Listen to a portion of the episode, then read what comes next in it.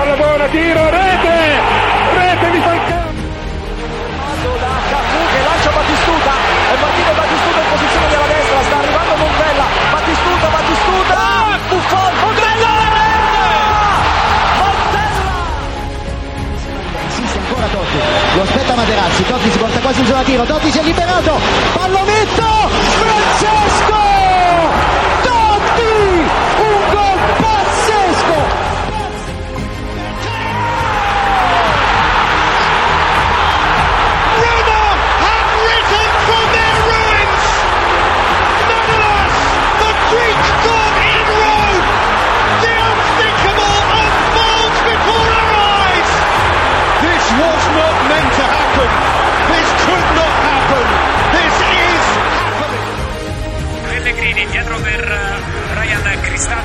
Mancini sul parte offensiva, va dentro Pellegrini, il cross invece per Zaniolo, che la mette giù per Nicola tiro,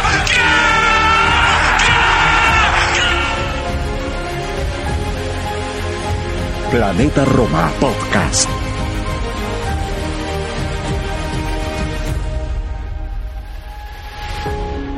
Hola a todos, soy Santi Boys y este es un nuevo programa de Planeta Roma Podcast. No es un programa cualquiera, y es que nuestra pasión, nuestro amor por el fútbol nos lleva a defender unos colores, los colores rossi. Y creo, considero, que para defenderlos con honor y para defenderlos con esa pasión que nos caracteriza a los aficionados de la Roma, es oportuno conocer nuestra historia. Y toda historia tiene un punto de partida. La Roma no es menos, y es una historia que hoy os queremos contar.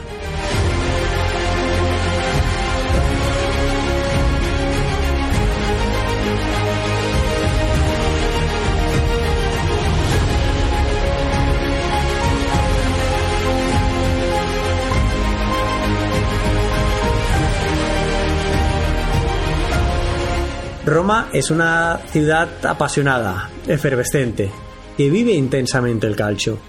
Entre Roma y Lazio, como ya sabéis, se reparten la devoción futbolística de la gente de la capital italiana y de su propia región. Mientras la Roma aúna el furor de la ciudad y de los barrios populares de la misma, la Lazio hace lo propio en la periferia, es decir, en el contorno de la ciudad y en las zonas rurales de la región. Es más, uno de los sobrenombres dedicados a estos aficionados, a los aficionados de la Lazio, es Burini, algo que en italiano en nuestra traducción vendría a significar algo así como pueblerino, como paleto. No deja de hacer referencia a su creciente popularidad en las zonas rurales de, de la región de la Lazio, de la cual toma el nombre. Nosotros nos centraremos mínimamente en esa rivalidad, pero sobre todo en lo que concierne a nuestro equipo, a la Roma, el equipo que lleva el nombre de nuestra ciudad. Y para ello no estoy solo, estoy acompañado de Martín Villalba. ¿Qué tal, Martín? ¿Cómo estás? Hola Santi y hola a todo el popolo yaloroso que nos escucha. Eh, buenos días, buenas tardes, buenas noches, como siempre, desde donde sea que nos estén escuchando. Y sí, concuerdo muchísimo con Santi en que para entender, y bueno, parte importante del, del, defender y aficionarse a unos colores y, el cariño y todo eso, es el entender eh, de dónde venimos, eh, el origen del equipo, el origen de los colores, el origen del escudo. Y en ese sentido, yo quisiera iniciar un poquito este, este podcast de, de índole histórica, de índole casi cultural, hablando de lo que vamos a hacer acá, que es la fundación de la Roma, pero también hablando quizá de, la fundación del fútbol en Italia. ¿Y qué quiero decir con esto? Eh, mira, tenía levantado un poco de información eh, que para quien quiera profundizarla, esto no es, eh, no es una pauta, pero eh, la información es obtenida de un libro que se llama El romanzo de la Grande Roma, que es escrito por Claudio Colayacomo. Y claro, para entender que nuestra Roma se funda en 1927, hay un montón de, elementos que tenemos que tener en cuenta. El primero, que yo considero muy importante, es el primer partido de fútbol que se da en la ciudad de Roma. ¿En qué año, en qué año te imaginas tú, Santi, que fue ese primer partido? Eh, tira una fecha, tira una fecha, a mí, a, mí, a mí me sorprendió un poco. Bueno, considerando que que el Genoa es de finales de los 80 y por lo de los 800, de 1900-800 y, y pues, perdón, 1900-800, quería decir 1800 y pico. Eh, Entiendo que el fútbol ha llegado a la península itálica y por lo tanto rondará por ahí, ¿no? 1890 y muchos, quiero pensar. Correctísimo, correctísimo. Miren, justo es del año 1895. Imaginémonos que apenas 32 años antes de que la Roma eh, sea fundada, en 1927. 32 años. Yo tengo 34, Santi, no sé cuántos años tienes tú. 35. Si lo quieres decir. Ya, Santi tiene 35, ya. O sea, digamos, una vida joven, una vida joven antes de que se funde la Roma, se jugaba apenas el primer partido de fútbol en la ciudad de Roma, ¿ya? Eh, ¿Dónde sucedió esto? Sucedió en el Velódromo Salario, que hoy por hoy ya no existe. El Velódromo Salario, para aquellos que conozcan Roma, estaba situado más o menos al nororiente eh, del área eh, de Villa Borghese, que es un área de parque, es el parque eh, más grande, tengo entendido yo, en el área urbana de Roma, es un parque donde hay un zoológico, un área verde, que existe desde los años 1600. ¿ya? Entonces, este velódromo recién hechito se hace en 1895, velódromo para bicicleta fundamentalmente, no, no, no, tengo entendido si todavía había otros deportes, supongo yo que no, como el patinaje o aún, pero en un velódromo para el ciclismo, que era el deporte más popular en ese entonces, eh, pero que fue demolido en 1904 para dar paso a soluciones habitacionales. Bueno, situémonos aquí. Entonces, eh, Villa Borghese, para los que quieran saber, está un poquito situado al norte, al norte del área histórica de Roma, de donde está el Panteón, donde está el Coliseo, el Foro Itálico y la Fontana Trevi, ¿no? Eso es. Entonces, eh, justamente, ¿qué es, ¿qué es, lo que pasaba aquí, eh, Santi? Este evento, Santi y amigos, se llena con 20.000 personas de todas las latitudes de Roma y el Lazio. Roma la ciudad, Lazio la provincia. ¿Por qué? Porque tenemos que tener otro contexto más. Italia, a diferencia, por ejemplo, bueno, no sé, no sé España cuando se unifica, digamos, como, bueno, España como imperio y después como reino, después como república, España tiene una continuidad. En mi caso, por ejemplo, Ecuador y la mayoría de países de Latinoamérica, a inicios de los 1800 ya existíamos eh, como, como digamos, con, formaciones gubernamentales aquí bajo España y que después se independizaron. Pero en, apenas en 1861, es decir, para la segunda mitad de ese siglo, Italia se unifica como un rey. ¿Ya? Entonces, en esta parte de este proceso como de unificación, espero no estarme volviendo muy, muy aburrido, pero en este proceso de unificación de Italia queda un pendiente en el centro de Italia, que eran los estados pontificios. Los estados pontificios era esta, eh, un territorio grande del centro de Italia gobernado por el Papa. ¿Ya? Entonces hay que tener en cuenta que qué es lo que pasa en este año de 1895. El segundo rey de Italia, Humberto, hijo del primero, que fue Víctor Manuel, era una novedad en la ciudad. Entonces todos los eventos a los que asistía el rey para los romanos y, los habitantes de toda la región de Lazio eran eh, una novedad, porque era ver a un rey y una reina eh, que era algo que no habían visto nunca porque antes estaban acostumbrados a que su rey sea el papa. Entonces se juntan 20 mil personas y claro, ¿no? A traer este nuevo deporte. Y por aquí viene una anécdota, una anécdota más, quizá algunos de los que nos están escuchando sepan y también quisiera contarla, que una de las primeras cosas que pregunta Humberto es por qué el deporte se llama fútbol, que le expliquen por qué el deporte se llama fútbol. Y claro, uno normalmente diría, claro, balón-pie, que es la traducción como, como más castellana, balón y pie. Pero uno piensa por antonomasia que es el pie, el pie, la, la parte del cuerpo. Y no ha sido sino el pie la medida. Entonces, ¿por qué se llama balón-pie? ¿Por qué se llama fútbol? Porque el balón con el que jugaban medía 30 centímetros y un poquito más, que es el equivalente a un pie. Entonces, imaginémonos esa Italia, todo novedosa, digo, todo, todo, una Roma abriéndose a lo moderno, una Roma que después de años de dominio papal, de un tema más eclesiástico, de una vida más contemplativa, se empieza a abrir a la modernidad y claro, llega este, este partido un miércoles de tarde, finales de verano en septiembre, en medio de la pista atlética del velódromo, porque el velódromo es un, es, un óvalo, ¿no? Un óvalo, hemos visto velódromo casi, digamos, como una pista atlética, y la mitad del velódromo no era otra cosa sino el espacio donde los ciclistas podían realizar eh, estiramientos, acondicionamiento físico, acondicionar sus eh, bicicletas, etcétera, ¿no? Entonces, eh, imaginémonos que, que, en medio de esta especie de tierra quizá, quizá inútil, llegan 22 tipos en pantalones cortos, están el rey, la reina, 20 mil personas, y llegan dos equipos del norte de Italia, ¿ya? Es decir, ¿qué, ¿a qué voy con todo esto? El desarrollo del fútbol en el centro de Italia, en Roma, fue tardío respecto al norte, ¿ya? Es algo que, que lo hemos visto, por ejemplo, desde los años de fundación de ciertos equipos hasta la consolidación de, equipos más fuertes en el norte. Y bueno, explica, eso, eso se explica por fenómenos eh, políticos y sociales que tal vez eh, podremos ver en, algún punto, ¿no? Entonces, eh, básicamente, básicamente, eh, los equipos que se enfrentan son la Società Udinese di Esquerma, ya les voy a explicar qué significa esto, y la Società Rodigina di Ginástica, es decir, era un equipo de esgrima, porque el esquerma es de esgrima, y un equipo de ginástica, que era un equipo de gimnasia en general, ¿no?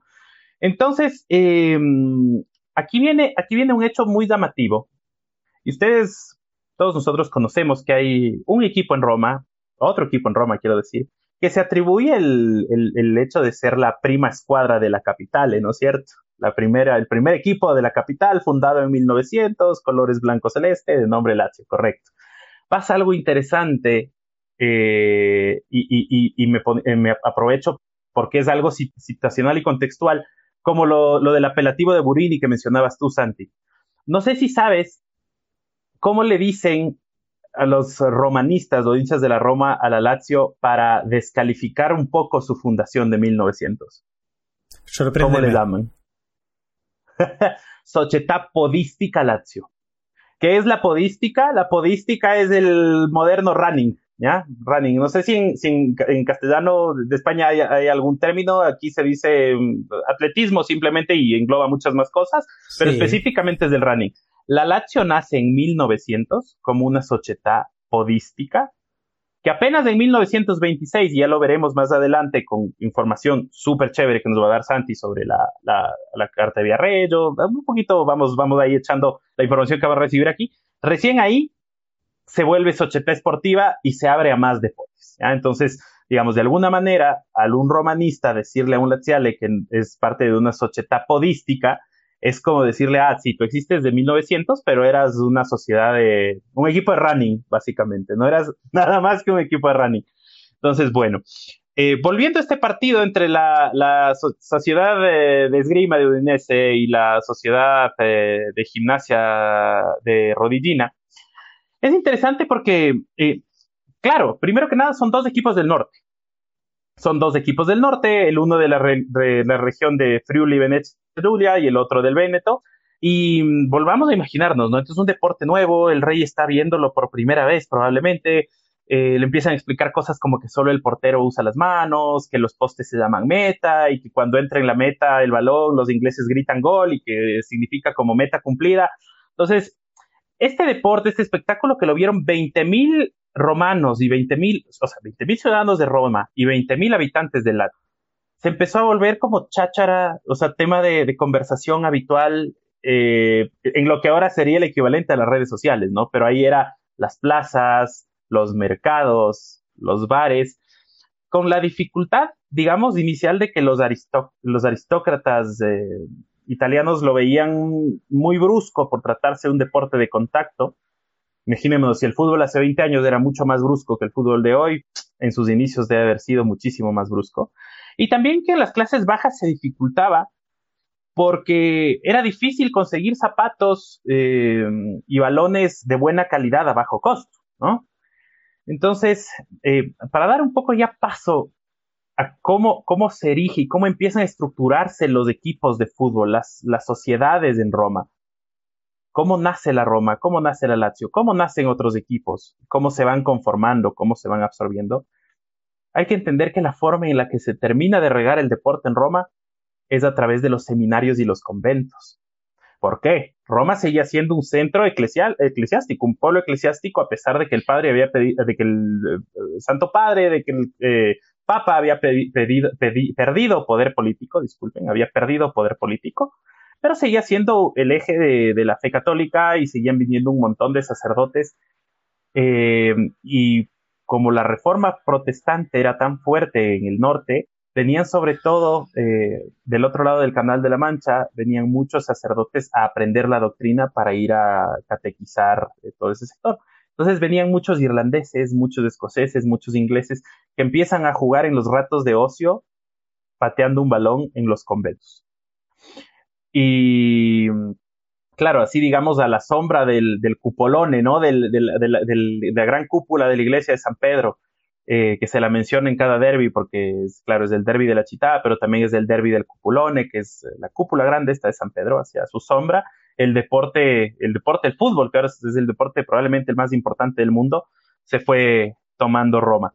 Y finalmente, para acabar esta introducción eh, como, como de, índole histórico, antes de pasar ya a la, a la fundación de sociedades dedicadas al calcio, al fútbol, de equipos que se enfrentaban entre ellos, de los protocampeonatos y etcétera, quiero hacer eh, una mención especial a un personaje muy, muy, muy importante y al mismo tiempo muy popular para que se haya regado el fútbol, digamos, en Roma, que es un carpintero.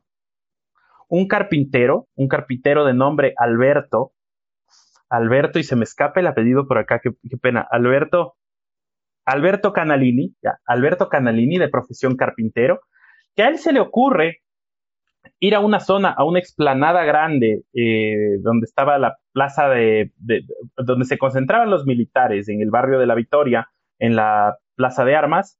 Y claro, él se le ocurre pedir permiso para igualar el terreno, poner un poco, quitar la mala hierba, quitar eh, poner un poco de césped, eh, y poner eh, arcos, arcos que él mismo hizo, medir la cancha según lo que le contaban los ingleses, los escoceses, de las medidas, medirla pie por pie, foot by foot, iba midiendo la cancha, y esa se constituye en la primera cancha de fútbol eh, oficial, con medidas, con arcos, permanente, de la historia de Roma, y ahí se juntaban hombres extranjeros en sotana y hombres eh, de clase trabajadora pobres en pantalones cortos a jugar fútbol unos contra otros. Entonces, eso era un poquito el contexto que quería dar de el fútbol en Italia, de cómo llegó y de algo que pasó muy probablemente en los cinco primeros años desde que rodó una pelota eh, en un campo en Roma. Eh, es súper oportuno y nos marca un contexto porque además de forma descriptiva en todo el relato que vamos a, hacer a continuación, vamos a ir salpicando, sin ir más lejos, la zona geográfica que tú has mencionado. Si una persona viaja a Roma y quiere ver los monumentos principales, lo puede hacer desde el Coliseo, yendo en línea recta hasta que llegará Piazza del Popolo. Piazza del Popolo habiendo dejado atrás la Fontana de Trevi, el Panteón, el Foro Romano, el Palacio Vittorio Emanuele, etcétera, eh, una vez llega a Piazza Popolo, a la derecha le va a quedar Villa Borghese, que lo has mencionado tú. A la izquierda le quedará el Castel Sant'Angelo y le quedará también la ciudad del Vaticano. Y un poco más arriba tendrá el barrio de Flaminio, el barrio de, de la Victoria, que también tiene cierta importancia porque jugaban allí sus partidos algunos de los equipos que acaban dando pie al nacimiento de la Roma y un poquito más arriba, todo esto siempre bordeando y cruzando el, río Tíber, el Tedere, encontramos el Estadio Olímpico, la actual casa de la Roma. Y ya no solo geográficamente, también social y culturalmente. Mencionabas eh, la importancia de una sociedad en la que, o la importancia que regía y que tenía en la sociedad de por aquel entonces en, en Roma, como prácticamente en la mayoría de los lugares, la religión, el cristianismo, los sacerdotes, los frailes, algo que también, eh, también salen en esta historia. Vamos a hacer, sin embargo, un pequeño salto hacia adelante para hablar de las personas importantes en la creación de la Roma y luego haremos ese retroceso para mencionar el nacimiento y los primeros pasos de, de los equipos que acaban dando pie a la Roma, porque son muchas las escuadras que acaban formando parte de ese árbol genealógico de, de la Roma. Nos centraremos en las principales, Muchísimas. pero eh, como digo, vamos a, a ver los protagonistas. Y el primero de ellos eh, es uno que nació en la Emilia Romagna, que es eh, mundialmente conocido, por desgracia, porque no es otro que el dictador Benito Mussolini, que nació en el 83, en 1883, falleció, como ya es muy conocido, en Lombardía, en la pequeña localidad de Giulino, eh, el 28 de abril de 1945. ¿Su papel importante en toda esta historia? Pues que con el ascenso del fascismo en el 1922, no es otro que Benito Mussolini quien quiere recuperar la gloria del Imperio Romano que ni- inequívocamente se, aso- se asociaba a la, a la ciudad de Roma, pero que en ese momento, y tú lo mencionabas, Martín, em, socialmente el poder, el dinero estaba en el norte de Italia. Ya después Correcto. de aquello del Imperio Romano estuvo el tema de las dos Sicilias, eh, la Sicilia del norte eh, tenía muchísimo más poder y esto es algo que se sigue viendo a día de hoy cuando eh, un equipo del sur viaja al norte y se le cantan y se le hacen cánticos con a ver si erupta el Vesubio o se escuchan gritos de terrone haciendo referencia a los jugadores nacidos en el sur del país de forma discriminatoria, ¿no? Eh, por aquel entonces, Sí. dime, dime. Mira, ahí, ahí, y que te interrumpa algo, hay una, hay una cosa que, que, yo me enteré acá hace poco tiempo, que hay una frase como sobre todo entre gente muy antigua, gente que probablemente vivió, probablemente vivió el fascismo, eh, que dicen que Italia termina en el Po. ¿Ah? El río Po es este río que corta, digamos, transversalmente y, y te- como que Italia terminaría en la Europa continental y toda la península es, es, es otra cosa, es así el, el- el cuarto mundo, ¿no? Es, es terrible, hay una división terrible, ciertamente. Sí, sí, sí, sí, absolutamente. Eh, Bueno, el- lo que a día de hoy ya conocemos en términos anglosajón como el sport washing se ha practicado absolutamente toda la vida. Y Mussolini se percató de esta historia. Mussolini realmente era un fan de la natación y, de, y del tenis. No le gustaba nada el fútbol, pero se percató de la importancia que tenía el deporte al, ser un, reclamo enorme para, para las masas. Por lo cual eh, lo entendió como un elemento propagandístico de, de su régimen dictatorial y pretendía que la ciudad de Roma se erigiera como un brazo igual de fuerte que que existía en el norte del país. Para ello, el poder fascista trató de unificar a todos los equipos de la capital, pensando que de esta forma podría llegar a hacer frente a los dominadores del momento, que eran todos norteños, la Pro Vercelli, el Genoa, el Bologna, la Juventus o el Torino. Así llega Martín, eh, y si la quieres comentar tú, la carta de Viareggio, un 2 de agosto de 1926, es un elemento muy importante para, para entender cómo se desarrolla todo esto. Y es un documento que a, a la postre acabaría regulando eh, lo que vendría a ser el calcio italiano a nivel nacional. Claro, sí, mira, el, el, como bien eh, se ha recabado para, la, para, para este podcast, el 2 de agosto de 1926 se publica la Carta di Viareggio, que es el documento eh, que regularía el calcio italiano a nivel eh, nacional. Eh, si es que volvemos a los, años de fundación, claro, la Roma eh, se funda producto de la fusión de varios clubes, como ya lo vamos a detallar enseguida, en 1927, y lo que yo les decía, la Lazio eh, saca su, su, su, se amplía, digamos, y se convierte en una sociedad esportiva, en una sociedad deportiva, dejando de ser una sociedad podística, una sociedad de running, en el año de 1926. Entonces, el, el contexto es que hasta ese momento los árbitros eran exjugadores o ex dirigentes de clubes, con lo que eso implica, ¿no? Que si al árbitro le toca dirigir a su ex club versus un club rival, eh, bueno, cosas que deberían haber cambiado, que se quería que cambien, no sabemos si han cambiado pero bueno, en general. Entonces, la Federación eh, Italiana de Gioco Calcio, la Federación Italiana de Fútbol, digámoslo en, en buen español, eh, era eh, la que calificaba a los colegiados eh, y en un acto de protesta de los protagonistas por dichas calificaciones que les llevaban a no poder arbitrar en ciertas ocasiones, por lo que estamos diciendo, el Consejo Federal decidió traspasar esa competencia al CONI, al Comité Olímpico Nacional Italiano, que existe hasta nuestros días, ¿no? Las dos instituciones, como vemos, son instituciones muy, muy longevas que, existen hasta nuestros días.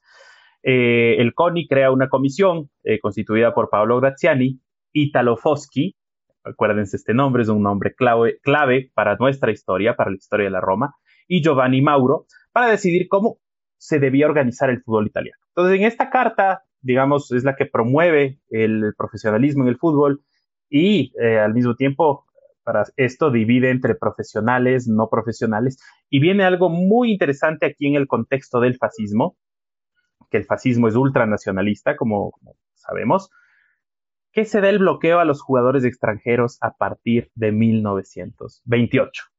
Entonces es, es, realmente interesante y, y, nos, nos, deja, nos deja mucho del contexto de, aquella época. No vamos a tratar nosotros aquí de, de juzgar, sino más bien de abrir un poquito la mente y de tratar a entender que en ese entonces, o sea, que si bien a la, a la, a la vera de la, de la historia se entiende que el, fascismo tuvo muchísimos eh, defectos, causó muchísimo daño, muchísima muerte, eh, en ese entonces básicamente todo el mundo era fascista. O sea, ser fascista era, digamos, lo, lo normal, ¿no? Entonces, vamos a tratar de, profundizar, de dar contexto eh, y que entendamos también, como bien decía eh, Santi, el rol de ciertos personajes, este personaje como Mussolini en la existencia de la Roma, en la conformación de Italia como una nación, y por acá también ya de Italo Foschi, que Santi les va a contar quién era este Italo Foschi y por qué es tan importante para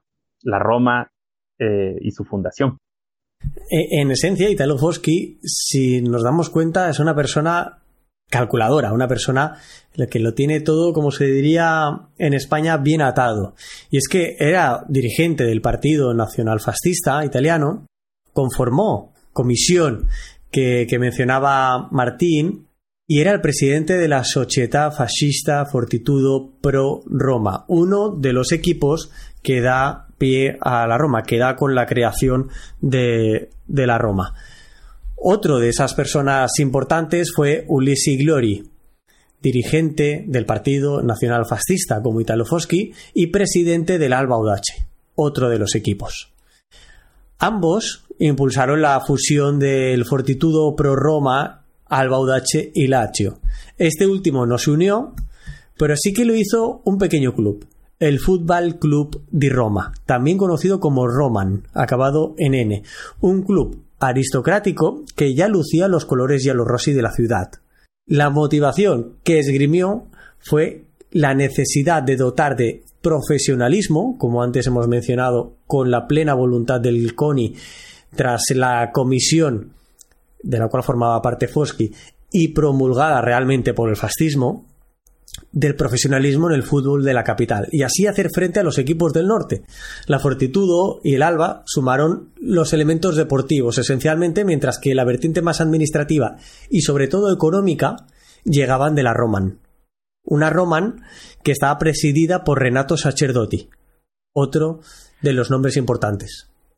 Mira, mira, Santi, yo ahí quiero contar un par de, un par de datos y, anécdotas que, encontré acerca de estos clubes, ¿no? Como bien decías, el fútbol, el primer, más allá de debates, porque hay ciertos debates de, de cuándo se crearon los primeros equipos de fútbol en Roma. Entonces, algunos dicen que uno de los primeros fue eh, la Sociedad Dinástica de Icanotieri del Tevere, que sería básicamente la sociedad gimnástica de los eh, de las personas que hacen canotaje en el Tíber. No, no, no sé el nombre de, tiene algún nombre los, los que hacen canotaje, no sé, canotistas, no tengo idea, pero bueno, ofrezco disculpas, que, es, que a, día de hoy es el Tevere Remo, ¿ya? Eh, y en, en el, eh, claro, en, el, en, el, en 1872, eh, pero que en realidad lo primero que hay, y por más que sea tan pequeño, la primer como, el primer atisbo, digamos, casi místico, ficticio de, del fútbol, así, espiritual del fútbol en Roma, es justo el Fútbol Club Roma, que de hecho nace, eh, nace bajo la tutela del Roman Club. El Roman Club era un club más de índole social que de índole deportiva. Entonces, eh, ya en 1901 como tal, eh, ya se divide, perdón, perdón, en 1901 nace el Roman Club y un par de años más tarde, ahí sí ya se hace el Roman Football Club, más conocido como, como sí, como el Roman Club, eh, y que es la escuadra que decíamos que eligió los colores imperiales, los colores eh, fáciles de ser aceptados y todo eso, color rojo imperial y color eh, amarillo imperial, ¿no? Y algo importante también, que ya sobre el escudo iba la loba. ¿Ah? Eso es importante. Luego, hay otros, por ejemplo, justo tú mencionabas el, el Audache, que el Audache es interesante porque es otro equipo que tenía la loba sobre el pecho. Entonces ahí ya va como, como una cierta, una cierta relación. Y sobre todo los dos equipos que mencionabas al final, el Alba y el Fortitudo, porque el Alba y el Fortitudo eran los que tú decías bien, los más grandes, los más eh, representativos, los más populares, y le dotan a Roma de, de algo que para mí es mucho el, el, alma del equipo hasta hoy, y es que es un equipo eh, a cierto punto diverso, democrático, o sea, como que aglutina varios sectores y a varios caracteres. Entonces, el Alba es un equipo popular, un equipo literalmente fundado en una taberna en el centro de Roma, así entre por grupo de amigos, entre copa y copa de vino. Y en cambio, el Fortitudo, el Fortitudo es un equipo eh, muy católico, que de hecho nace eh, a, la sombra del Castel Sant'Angelo, que lo, que lo nombrabas tú hace poco, cerca de, de, Villa, Borghese, eh, dentro del, del, Instituto Religioso de los Hermanos de Nuestra Señora de la Misericordia. Así de católico, así de, así entonces, otra vez, nuevamente, ¿no? La gente de pantalones cortos, la clase popular, la clase obrera, por fin, cuando se, se, se conjuntan estos dos equipos, se ve mezclada con los eh, seguramente extranjeros o igual italianos de, de Sotana. Fíjate, en la creación de nuestra Roma, lo que sucede es que el, escudo lo adopta del fortitudo, de la fortitudo. Los colores y esa loba capitolina y junto las siglas de ASR las adopta del Roman, que es el que acaba poniendo todo ello y el dinero, además, ¿no? Eh, mencionabas tú y lo hacías correctamente. Siempre se ha tendido a relacionar a la Roma con una parte eh, políticamente más de izquierdas. Creo que por una fase incipiente inicial eh, de la Lazio muy relacionada con el fascismo, pero sobre todo porque los, los, los barrios populares de la Roma eran los que hacían más, más, más o le daban más apoyo al club. Creo que ahora mismo, actualmente, es muy osado decir que la Roma es un club de izquierdas, es un club eh, muy variado desde una perspectiva política y social. son, son otros tiempos, indudablemente, y, sería osado, como digo, hacer una afirmación como, como tal. Hemos comentado de dónde nace la Roma, qué equipos eh, la forman, la Fortitudo Pro Roma, el Alba Audace. Se intentó que fuera la Lazio. En este sentido, un general fascista, eh, Giorgio Baccaro, que está al frente de, la Lazio, es quien consigue que la Lazio no forme parte de esta, unión, haciendo frente a sus compañeros de, partido político eh, en ese aspecto. Em, y consigue que se termine con una Lazio y una Roma, aparte de otros tantos equipos en, el lugar. Em, voy a hacer referencia a lo que tú decías, porque ahora vuelvo al salto hacia atrás, es decir, al 1908, cuando se crea la Società di Ginnastica Scherma Fortitudo, porque hay ciertas cosas que me parecen relevantes, o al menos interesantes. En 1908 se crea la entidad polideportiva, en la que destacan eh, en un inicio el atletismo y el, y el, ciclismo. Posteriormente se añade el fútbol. sobre el 1908 se añade el fútbol. ¿Cuándo nace esta sociedad? En 1904. Lo hace, como digo, por atletismo y por ciclismo, y lo hace con una donación del Papa Pío X cediendo los terrenos de PH Adriana, que están junto como tú bien mencionabas, a Castel Sant'Angelo. Todo está en esa misma zona, todo va relacionado con la religión en ese aspecto. Una relación, la del Fortitudo o la Fortitudo con el fútbol, que nace cuatro años después, como digo, en 1908. Y lo hace de una forma muy, muy curiosa. Y es que con la intervención de Enrico Dupont.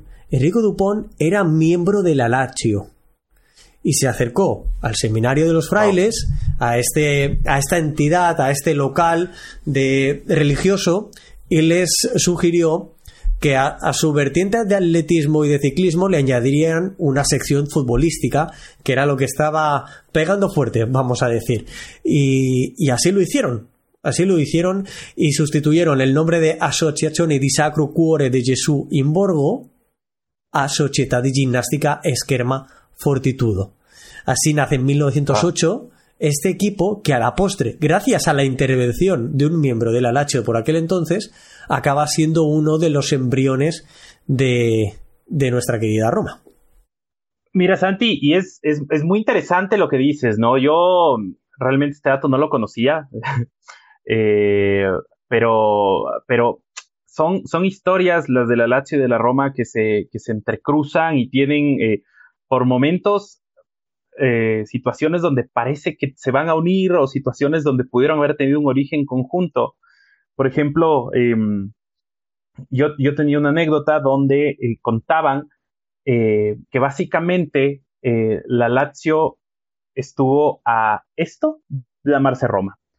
Porque cuando en 1900 van, en 1900 van y se decide este grupo de, generales, de militares fascistas a formar un club, eh, ellos estaban validando los nombres y solamente no se llamó Roma, porque había en ese entonces un equipo ya llamado Società Ginástica di Roma, que no tiene nada que ver con ninguno de los equipos que estamos viendo aquí el ADN, tomó otros caminos lejanos al fútbol, muy probablemente, pero solamente por eso y por eso la Lazio no se llamó Società Podística Roma, sino Società Podística Lazio. Entonces es, es, eh, es, es, impresionante. Realmente hay que entender eh, también el tema este de la, de la fusión eh, que, que, la quería eh, Mussolini. Y como tú dices, al inicio la idea de la fusión era el Alba, Fortitudo y Lazio. Y al final Roman se acaba metiendo de alguna manera por la ventana porque era un equipo más pequeño y aparentemente tenía el capital. Eh, no Exacto. tenía yo el dato que diste al inicio de que, de que ellos habían aportado con el capital, pero me lo sospechaba un poco porque era fundado por inmigrantes escoceses eh, en un ejercicio social, digamos, eh, junto con ciertos pers personajes de la nobleza o aristocracia romana. ¿no? Absoluta, ahí absolutamente, las, sí, sí. Ahí las cosas van tomando, tomando, más, eh, tomando más sentido. Entonces, eh, no sé si es que nos quieres eh, contar un poquito por qué fue que, que Bacaro se rehusó o por qué al final no, no se unió la Lazio con la Roma y vamos, y vamos viendo en este, en este gran conglomerado que quería uh, Il Duce para la capital de Italia y la gloria de, y, eh, resucitar la gloria del antiguo imperio. Mm, fíjate eh, que lo que decías tú de la Roman, eh, uno de los nobles italianos que junto con los residentes británicos en Roma crea el club en 1901 es el marqués Enzo Casalani, ingeniero, pero también político italiano, que acabó siendo subsecretario del, ministro de del Ministerio de Finanzas del Reino de Italia. Era gente que tenía dinero. Y con el profesionalismo se requiere eso, una inversión de capital que permita a, al equipo subsistir. De ahí nace que muchas entidades se vieran obligadas a fusionarse. Es el caso de, de la Società Sportiva Alba Roma, fundada en 1907 en el barrio Flaminio, un barrio donde es muy conocido por la afición eh, no solo de la Roma, sino también de la Lazio. Los dos equipos han jugado en el Estadio Flaminio varios partidos. La Lazio lo hizo durante 11 años y le tienen muy buen recuerdo y se ha barajado como una de las posibilidades de la Lazio para crear un campo eh, propio incluso, ¿no? Eh, en 1926 se fusiona con la Audace Roma este equipo justo un año antes de ser uno de los embriones de, de, la Roma. El otro club, como bien decía, es el Club de Fútbol de Roma, con el marqués Enzo Casalani al, al frente, que en, dos, en 1903 crea, eh, empieza a iniciarse en su actividad futbolística, en el 27 se disuelve con la creación de la Roma y que ya absolutamente nada hace eh, a, vuelve a aparecer. Mientras los otros equipos siguen tanto la Fortitudo como el Alba el Alba Roma siguen teniendo una continuidad porque se refundan este club sin embargo cesa y la única referencia que te podría llegar a encontrar es que en la temporada 2013-2014 segunda la Roma en Serie A con Rudy García al frente se produce cierto homenaje a, ese equipo si buscáis el el escudo del, del Fútbol Club de Roma, veréis algo similar a lo que es un balón de baloncesto rojo con unas líneas, con dos líneas eh, amarillas que van circundando toda, toda la esfera, se van bordeando y el nombre, etcétera. Y es algo que se intentó reflejar tanto en el cuello como en las mangas de aquella camiseta de aquel año 2013 con que lo recordaran muchos porque no llevábamos un sponsor técnico en la camiseta y sí que llevábamos a Roma Cares eh, como sponsor, digamos, en el frontal de la misma, ¿no? Y esa es la camiseta. A, mí, por lo que sea, me recuerda mucho a Leandro Castán, cosas de la vida, pero, pero sí, sí, tengo esa imagen de Leandro Castán con esa camiseta y, y, es la, la, curiosidad. Eh, sin embargo, si queremos luego volvemos al Alba Roma y a la Fortitudo porque, insisto, luego se, se digamos, renacen de nuevo pero, pero volvemos a, lo que es el inicio de, esta Roma en 1927. Tú antes comentabas a Bácaro, si quieres comentar alguna situación sobre, sobre Giorgio Bácaro, cómo se hace fuerte aquí. Sí, em, es, interesante el papel de, de Bácaro porque al final Bácaro no quiso ceder su espacio de, de poder, digamos, ¿no? De hecho, por ejemplo, eh, hay, hay, un, eh, hay una recopilación de una, de una conversación entre Ítalo Foschi, una conversación de bar entre Ítalo Foschi, que decíamos que era presidente del Fortitudo, y Ulises, que era presidente del Albaudache, donde, donde básicamente Ulises le dice, Ítalo, y dime, ¿y la fusión con la Lazio? Y se supone que Ítalo le responde que no se puede razonar con ese equipo porque mm, básicamente necesitan muchas condiciones. Y Ulises le pregunta qué condiciones y le dice, sí, eh, tipo el nombre, por ejemplo, quisieran que el, que el equipo se llame Lazio Fortitudo y yo en verdad sueño con un equipo que sea capital del reino, sueño con la gloria milenaria de Roma hecha calcio de Romecha Fútbol, ¿no? Entonces, eh, esa es un poquito, digamos, la historia romántica, ¿no? Como de un eh, ítalo tratando de acercarse a Bacaro, diciéndole que, que, se unan, eh, un, un, montón de condiciones supuestamente puestas por la Lazio. La del nombre se supone que es verdadera, pero bueno, la romantización aquí de que, de que Ítalo no iba a dar ese, su brazo a torcer porque quería que se llame. Pero en realidad, también hay que entender que la Lazio de esos años era ya un equipo sólido, una escuadra fuerte que tenía eh, muchos atletas de eh, alto nivel, eh, tenía parte, como era fundada por un grupo de generales del ejército fascista, tenía una muy buena relación con, los poderes y tenía incluso un campo de, entrenamiento propio. Imagínate, o sea, eso ya, eso en un equipo de esos años es ya mucho decir, o sea, ellos tenían la, la rondinela que es, eh, está como eh, en las faldas de los, de los montes Parioli. Entonces ellos tenían esto eh, y realmente la idea de ellos era que más bien los, el nombre se mantenga, el dinero lo siga administrando, pedían dinero a los otros equipos para como, ser como socios capitalistas de la Lazio y que los mejores atletas de estos equipos refuercen a un equipo que tenía mejores posibilidades, al, menos en ese entonces, que los otros equipos, eh, que cada equipo de los otros por su cuenta. Con la Roma creada, tenemos a una Italo Foschi que fue el primer presidente de la sociedad, la temporada 1927-1928, y de la siguiente, de la 28-29 a la 34-35, lo presidió Renato Sacerdocci. Antes lo mencionaba y era expresidente de la Roman, del Club de Fútbol o Fútbol Club de Roma. El problema estuvo en que en la condición hebrea de sacerdote. Y digo el problema porque tuvo que cesar de sus funciones como presidente del club en 1935 debido a la persecución fascista sobre los judíos y el pueblo hebreo como ya es eh, mundialmente conocido, algo que obligó a Charles Totti a escapar una vez fue arrestado, escapó y, refugiarse, y se refugió durante esta persecución fascista en Italia. Y cuando finalizó el dominio de Mussolini, unos pocos años después, en 1949, volvió al club. Pero estos fueron los dos primeros presidentes, Italo Foschi, papel capital en la creación de la Roma, y Renato Sacerdoce, que yo lo quería mencionar por la condición que tiene, porque también, entre otras cosas, a muchas veces a la afición de la Roma se le ha tildado de judía. Y quiero pensar que tiene cierta relación. Han habido pancartas, han habido tifos muy, muy, muy desagradables, han habido acciones muy desagradables de la afición del Arachio. Recordaréis todos esas fotos de Ana Franco, la camiseta de la Roma, estas son muy recientes, pancartas que decían algo así como vuestro nombre es eh, judío y las cámaras de gas son vuestras casas, algo de este estilo ha sido pues bueno, las actividades preferidas entre semana, las manualidades que ha efectuado la afición o parte de la afición del Alacho durante varios años.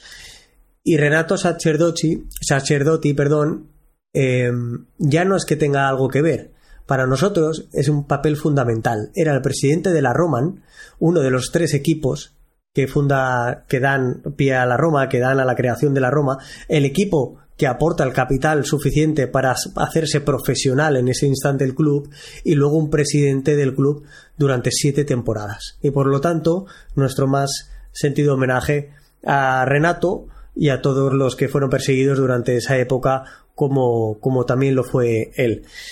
Pese a su origen fascista que ya hemos comentado, la Roma realmente de en su incipiente creación fue muy representada por barriadas populares como la de Testaccio.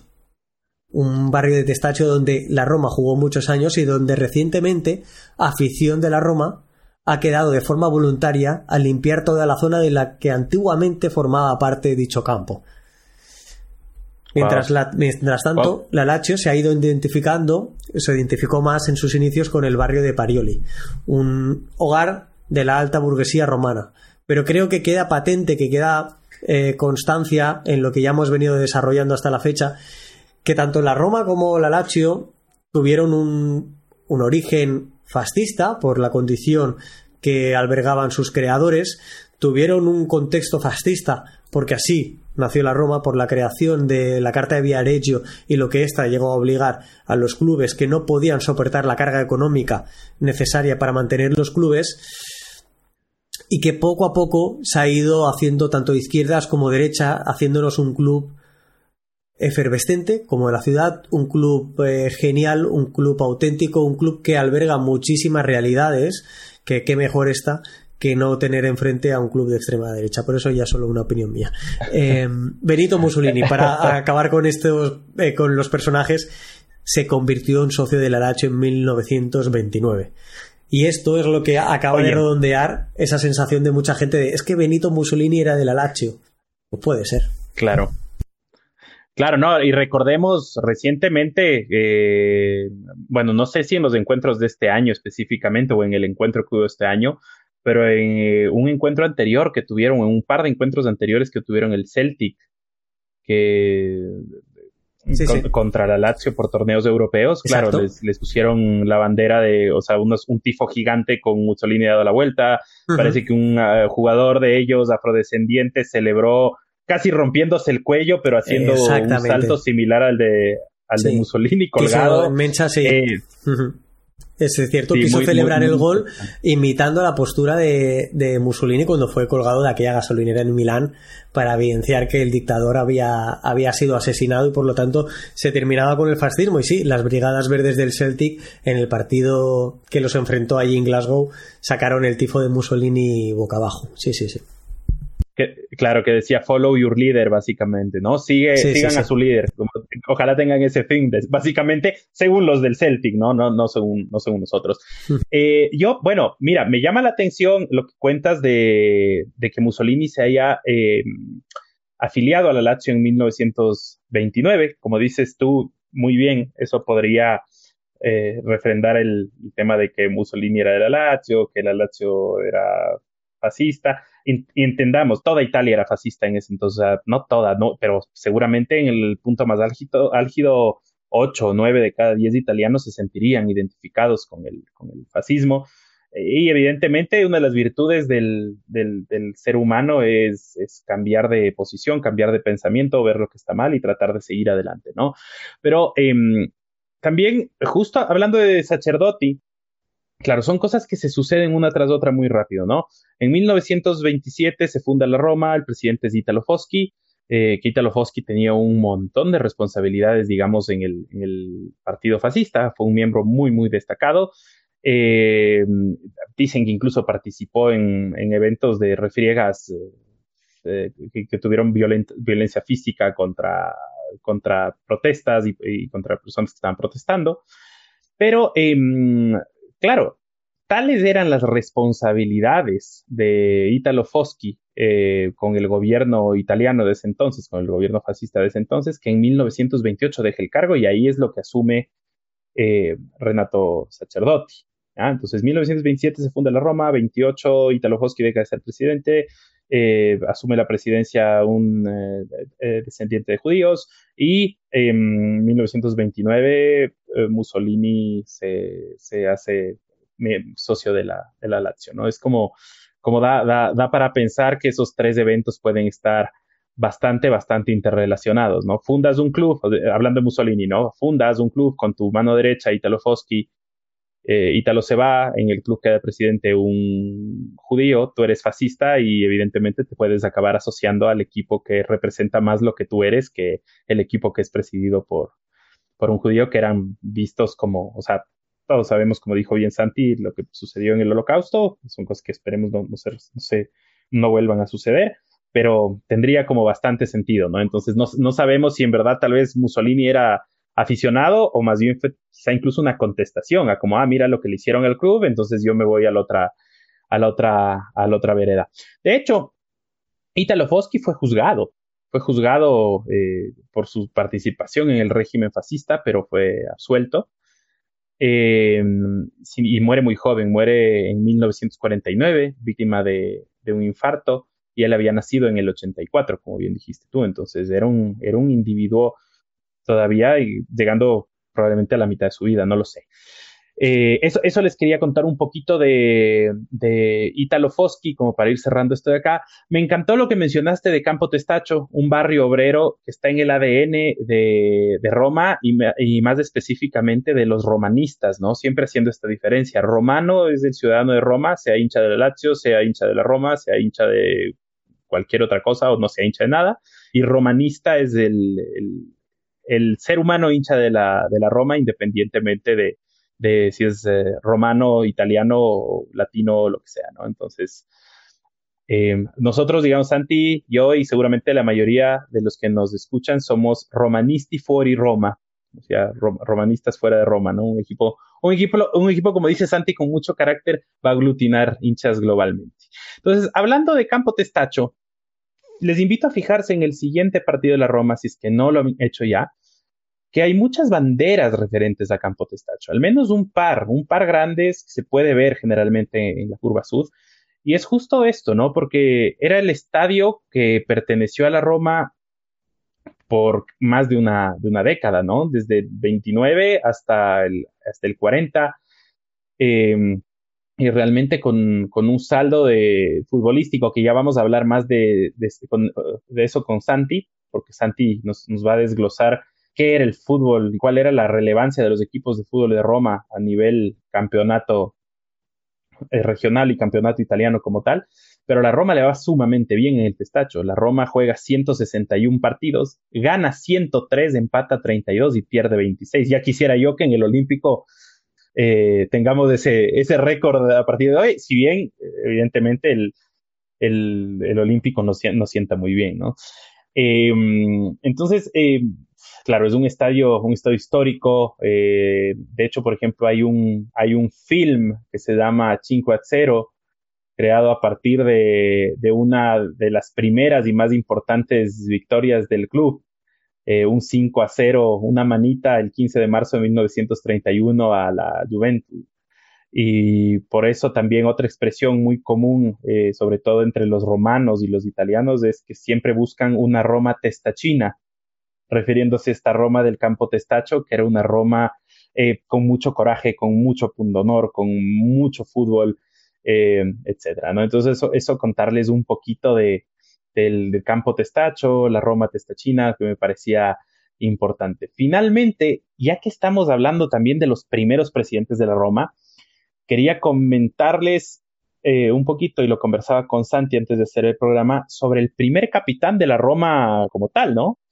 Que es el señor Atilio Ferraris. Muchos eh, lo habrán oído, pero muchos estarán más familiarizados con el apellido Ferraris por el estadio Luigi Ferraris. Sin embargo, yo creo que para nosotros los romanistas debería ser Atilio el más, eh, el más importante, ¿no?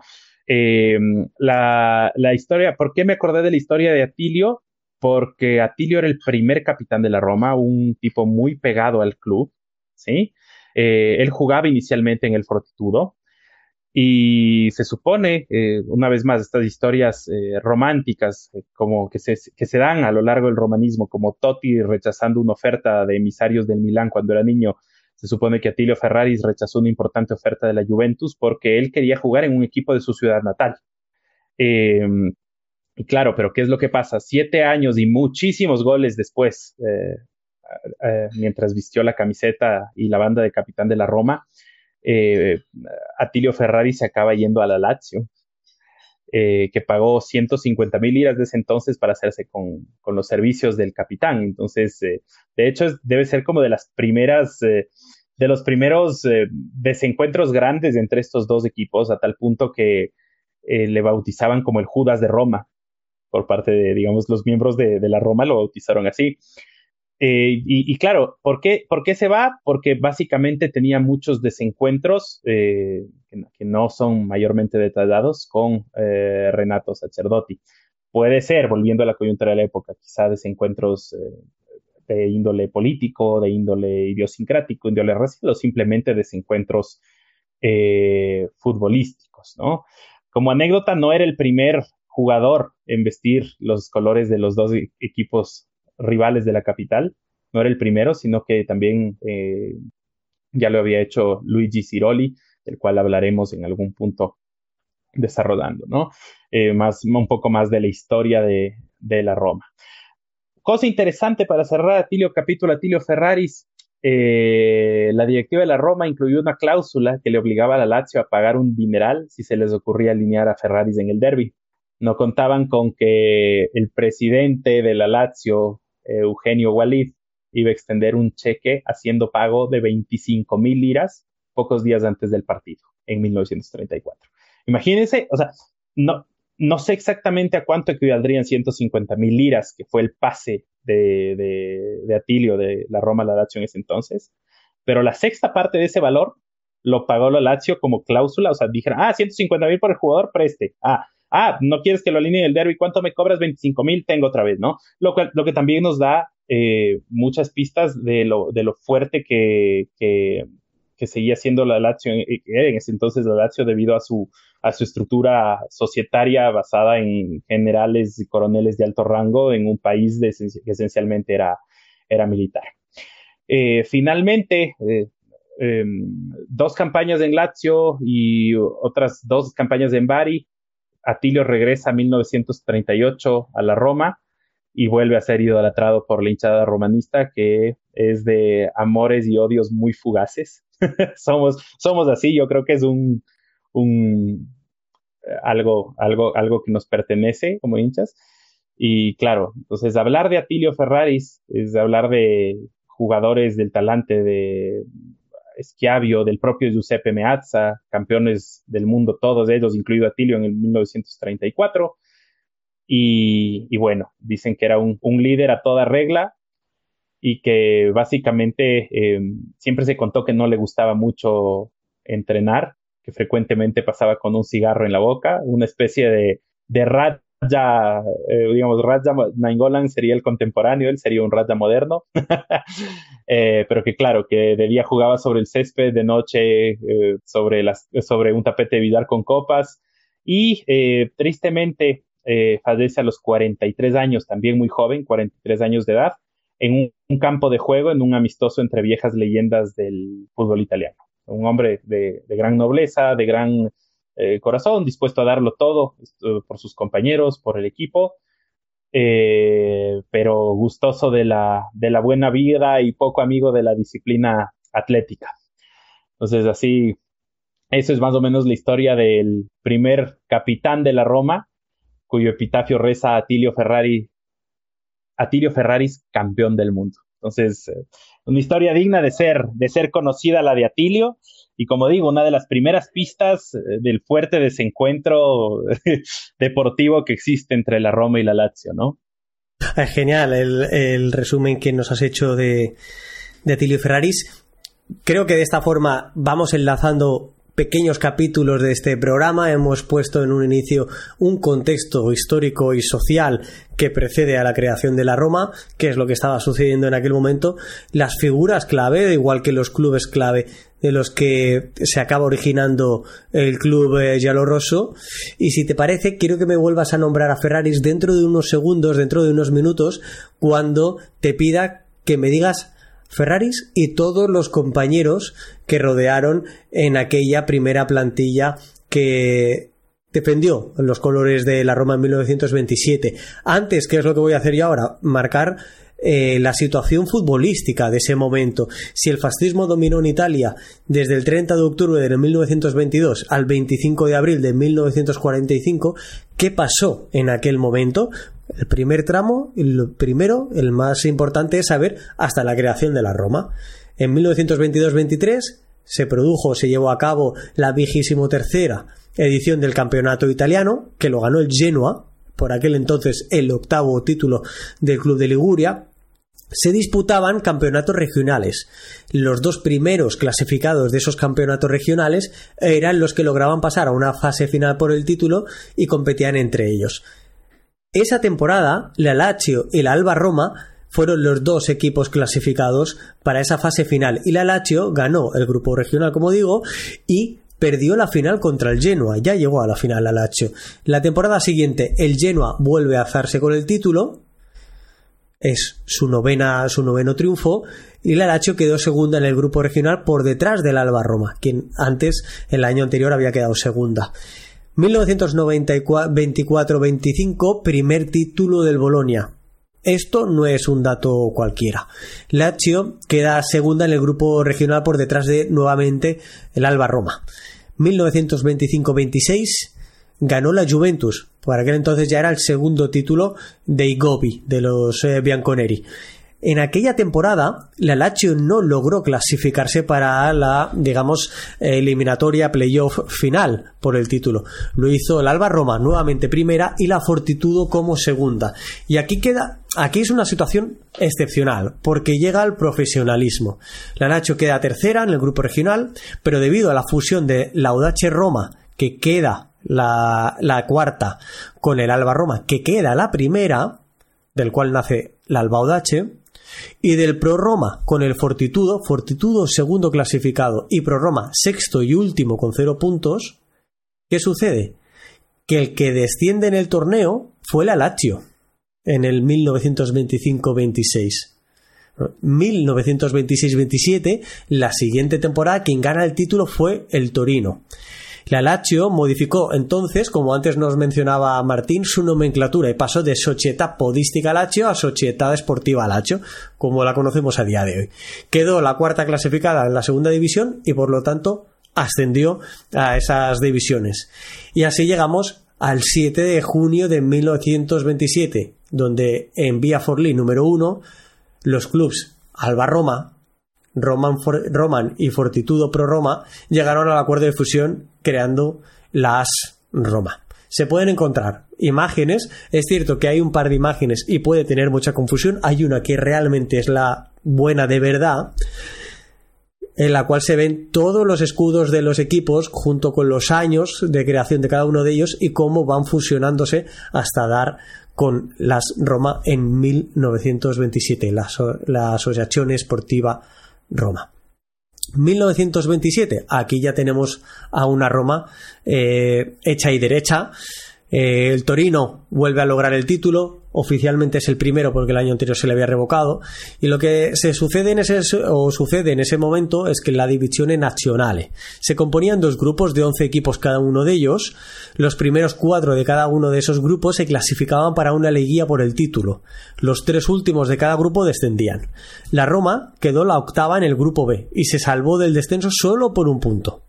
Eso sí, ganó la Copa Coni, segunda y última edición de dicha Copa, que la disputaban los equipos que no se clasificaban a la liguilla por el título. La Lazio, sin embargo, disputaba el grupo A, y lo que le sucedió es que quedó la décima y descendió. Pero mm, de forma administrativa fue repescada debido a la ampliación de los equipos para la siguiente temporada. Y me detengo aquí. Por dos cuestiones. La primera, porque la siguiente temporada fue la primera edición de la Serie A. La 28-29, la edición de la Serie A. Por eso fue repescada la Lazio. Si no, hubiera descendido y hubiera jugado Serie B.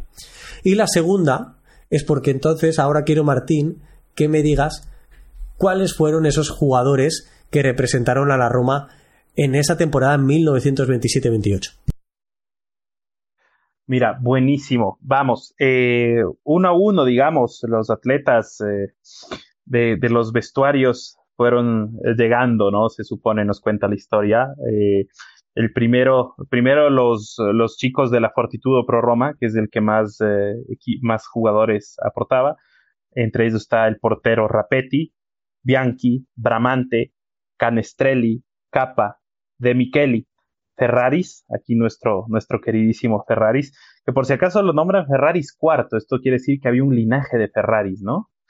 Eh, Preti, Scocco, Scardola, Vittori y Samporlin. Luego llegaron los del Alba Udace, que eran Bianchi, Celestini, Corbions, ojo con los nombres extranjeros, Kini, Degni, Fasanelli, Matei, Rovida y Ciroli. Y los del Fútbol Club de Roma, que como ya dijimos era bastante más pequeño y realmente era el socio capitalista el que aportaba el billete, que eran Carpi, Fosso, Isnardi y Madaluno. Es decir, cuatro comparados al resto de equipos, a los otros dos equipos que aportaron muchísimo.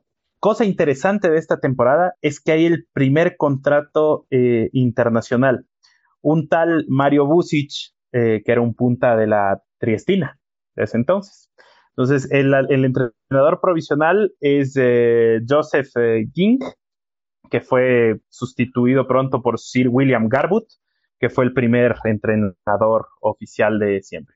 Garbutt provenía del, del Genoa y, claro, se enlistó en la Roma por la ambiciosa, digamos, el ambicioso desafío que representaba guiar a esta neonata Roma eh, que tenía unos grandes objetivos. Entonces, este fue el, digamos, este, todo, todo este equipo, que era el que iba a representar a la Roma en el campeonato que ya mencionaba eh, Santi, eh, debutó, es el primer partido de la Roma como tal, es contra un equipo húngaro llamado Ujpest, no sé si lo estoy pronunciando bien, y recordemos que los húngaros en ese entonces, Hungría era uno de los equipos eh, en la siguiente década, de los equipos más fuertes del mundo.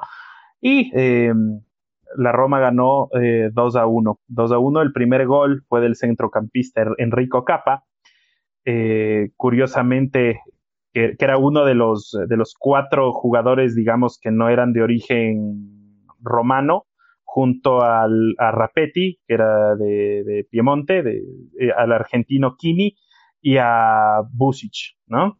Que Busic nació, eh, como dijimos, en, Yugoslavia y pertenecía a otra de estos equipos pequeños, o sea, lo de, lo de Busic es interesante porque mm, Busic inicia su carrera, si bien llega a la Roma directo del Triestina, Busic inicia su carrera en la Juventus Roma, que no tiene nada que ver con la Juventus del Norte, salvo por el nombre y los colores, pero que era uno de los equipos que en esta gráfica que dice Santi y que yo sugeriría eh, la coloquemos eh, en, quizá en las cuentas o en las redes del, de, Planeta Roma Podcast, era uno de estos equipos que conforman el árbol genealógico, digamos, de la Roma. Absolutamente. Eh, voy a hacer un repaso súper rápido y breve, no mencionando absolutamente cada una de las temporadas, porque si no haríamos de esto algo muy aburrido. Pero a partir de ahí nace la Serie A, como mencionaba. Y la primera temporada de Serie A, esa 1928-29, que gana el Bolonia su segundo título, se lleva a cabo con dos grupos de 16 equipos. Los campeones de cada uno se jugaron el título a una final de, ida y vuelta. Pero los primeros ocho de cada uno de esos grupos formaron a la, temporada siguiente la Serie A, ya con 16 equipos. La Roma quedó tercera del grupo A, la Lazio por los pelos en el grupo B quedó la octava. Pasó de nuevo rozando el palo. Eh, a partir de ahí entramos en, una seguida de campeonatos ganados por la Ambrosiana, como sería en la edición 29-30, es decir, el Inter de Milán, que por aquel entonces se denominaba así por el, por la, por el patrón eh, principal de la ciudad y por aquello que quiso hacer todo fascista de nacionalizar incluso los nombres que sonaban a extranjeros, imagínate ya si suenan a internacional, pues eh, ya ni te cuento. Pero la Roma, durante todos aquellos años, acabó terminando en la prácticamente totalidad de los años por delante de la. La Roma empezó a moverse entre los cinco primeros y la Lazio estaba siempre en torno a la décima posición, salvo contadas excepciones como digo. A la quinta temporada, antes lo mencionaba la parte de los húngaros, los húngaros eran aquellos que jugaban la Copa Mitropa, la Copa Mitropa que junto a la Copa Latina Ambas copas las disputaban los equipos italianos, pero no la disputaban todos los equipos europeos. La Mitropa se disputaba en Europa Central y la Latina la disputaban los mediterráneos, vamos a decir, ¿no? Em, esas son las precursoras de, las, de la Copa Europa y la Champions League que nosotros ahora mismo conocemos, aquella Copa de Europa Central. Pues en su quinta temporada, en su cuarta temporada, la Roma finalizó el campeonato segunda, por detrás de la Juventus. Algo que le dio pie a disputar la Copa de Europa Central en su quinta temporada, en su quinto año de vida, llegando a la semifinal de dicha competición europea que no es que me parece algo eh, hiper relevante.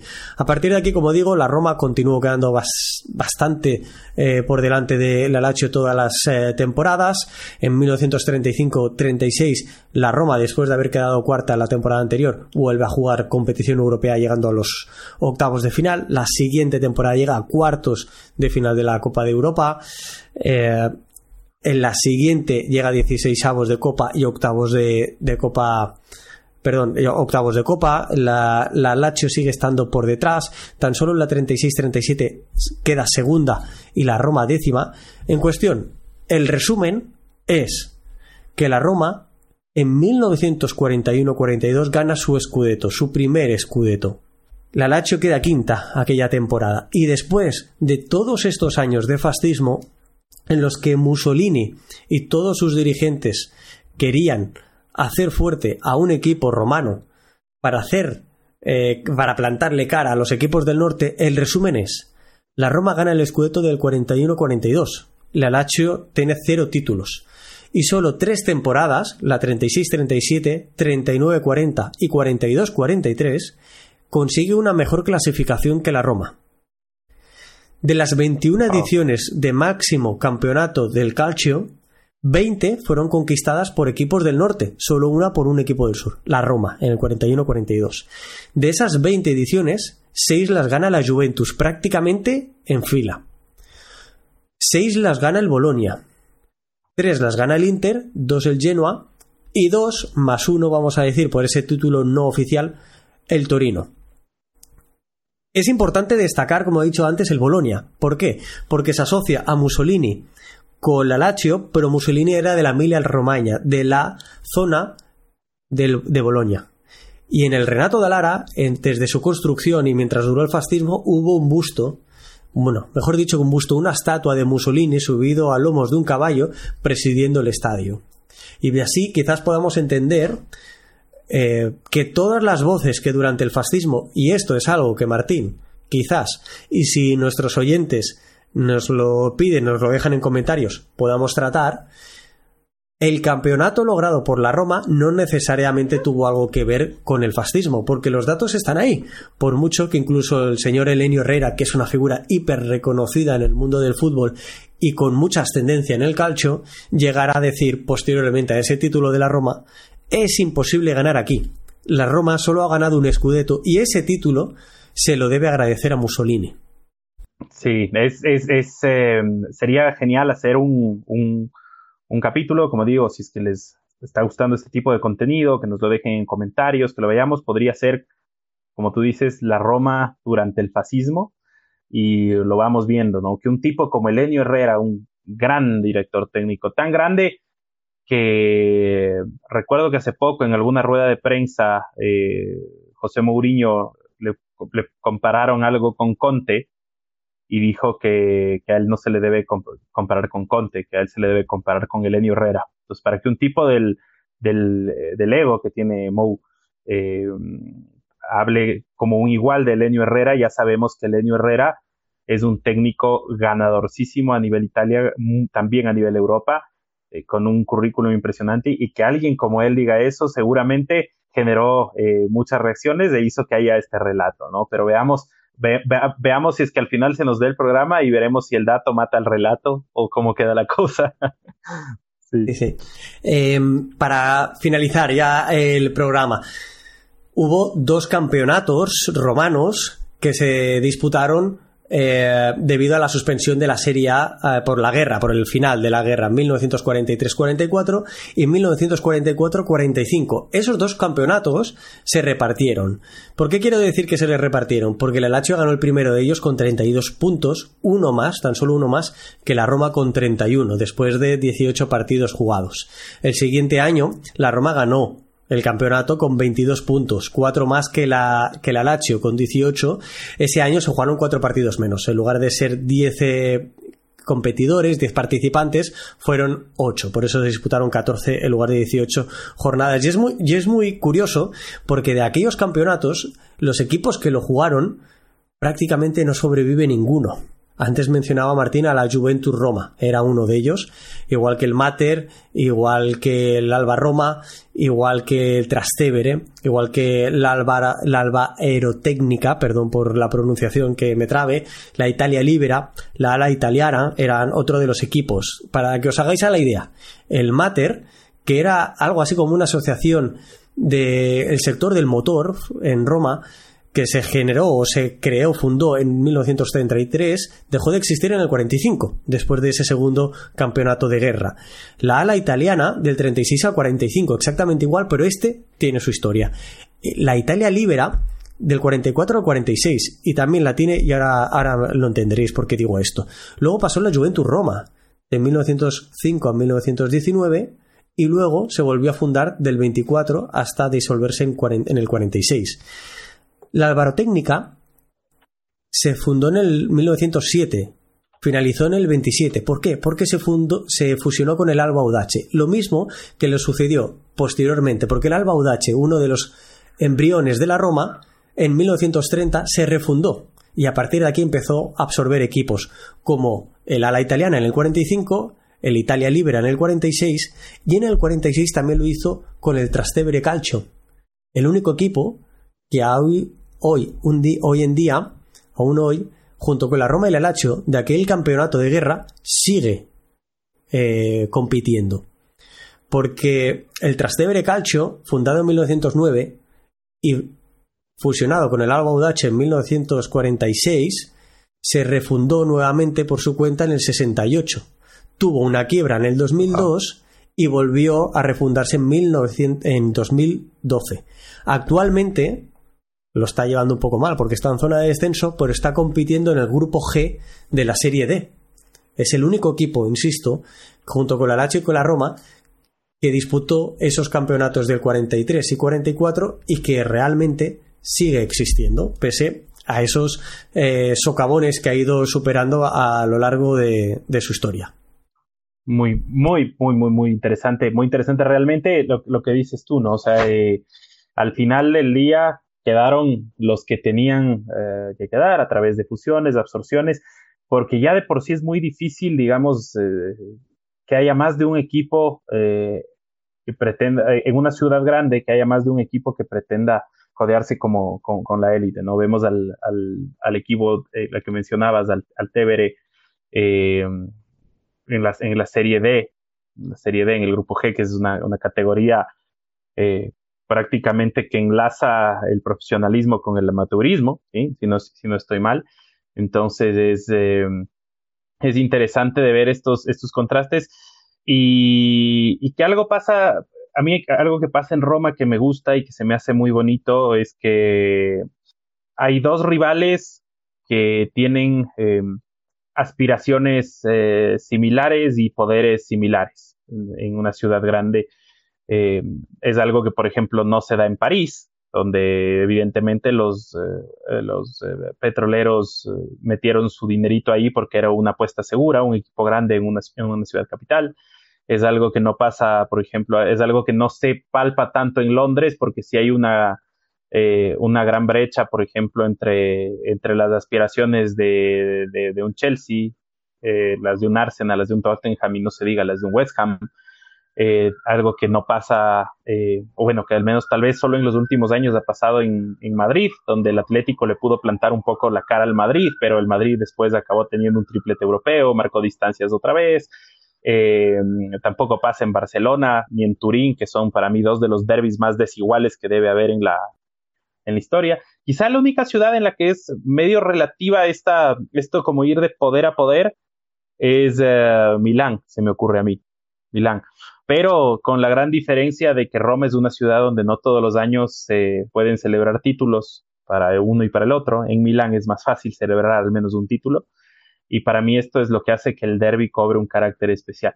A veces se acusa al, romano, al romanista y al laziale de, de, ser muy provincial en ese sentido, pero es para mí como, como esta igualdad de competencia y el tema de que por tema de recursos o de cómo están conformados los equipos, no puede celebrar copas todos los años, que hace que el derby eh, tenga todos estos ingredientes y toda esta relevancia que vino que viene siendo acrecentada, como vemos, desde el origen, desde el origen, desde que Bacaro no quiso eh, ceder su brazo para cambiar el nombre, desde que eh, Italo Foschi quería que el equipo se llamara Roma sí o sí, eh, desde que Ferrari se, cambió de equipo y después volvió a Roma y así, en fin. Entonces es una, una rivalidad muy, muy bonita que yo cada día eh, la sufro, pero al mismo tiempo la disfruto más. Creo que hemos llegado al punto final de, de este bonito programa. Hemos hecho un trabajo de profundidad, como también lo merece la situación en la introducción mencionaba la importancia de saber quiénes somos y de dónde venimos, dónde nos creamos y cómo nacimos. Y, hoy hemos hecho, Martín y un servidor, eh, esta introspectiva para, conocer los albores de, de nuestra querida Roma, de nuestra querida loba, de nuestra mágica Roma. Hasta aquí llega este episodio. Si os ha gustado, por favor, dejarlo en comentarios, compartir darle al me gusta, que es la única forma que tenemos de seguir creciendo y hacer este tipo de contenido que evidentemente tanto para Martín como para mí pues eh, supone una inversión de, tiempo, pero a la vez eh, recogemos el fruto de haber tenido Martín y yo esta conversación. Así que por ello mismo por las dos situaciones, por las dos cosas, por el disfrute que me has dado escuchándote todas las anécdotas y por el tiempo que le has dedicado también, eh, Martín, te doy las gracias por acompañarme en el programa. No, Santi, las gracias enteras para ti, para toda la gente que nos escucha, para quienes hacen Planeta Roma, entre ellos eh, siempre mi saludo para Alex, eh, Mateo, David, Sam, eh, tú que te encuentras aquí, que ah, te saludo una vez más. Y bueno, agradecerles y espero que también la idea de este programa era que sea cargado de, de anécdotas, de historias, de información y tal vez que sea hasta un poquito desordenado y desprolijo como la misma fundación y conformación del equipo. Eh, yo les mando un abrazo, espero que nos encontremos pronto para otro capítulo más que nos ayude a llegar eh, y a comprender de mejor manera eh, quién, qué es la Roma y hacia dónde va. Gracias a tutti. Forza Roma. Chao, chao.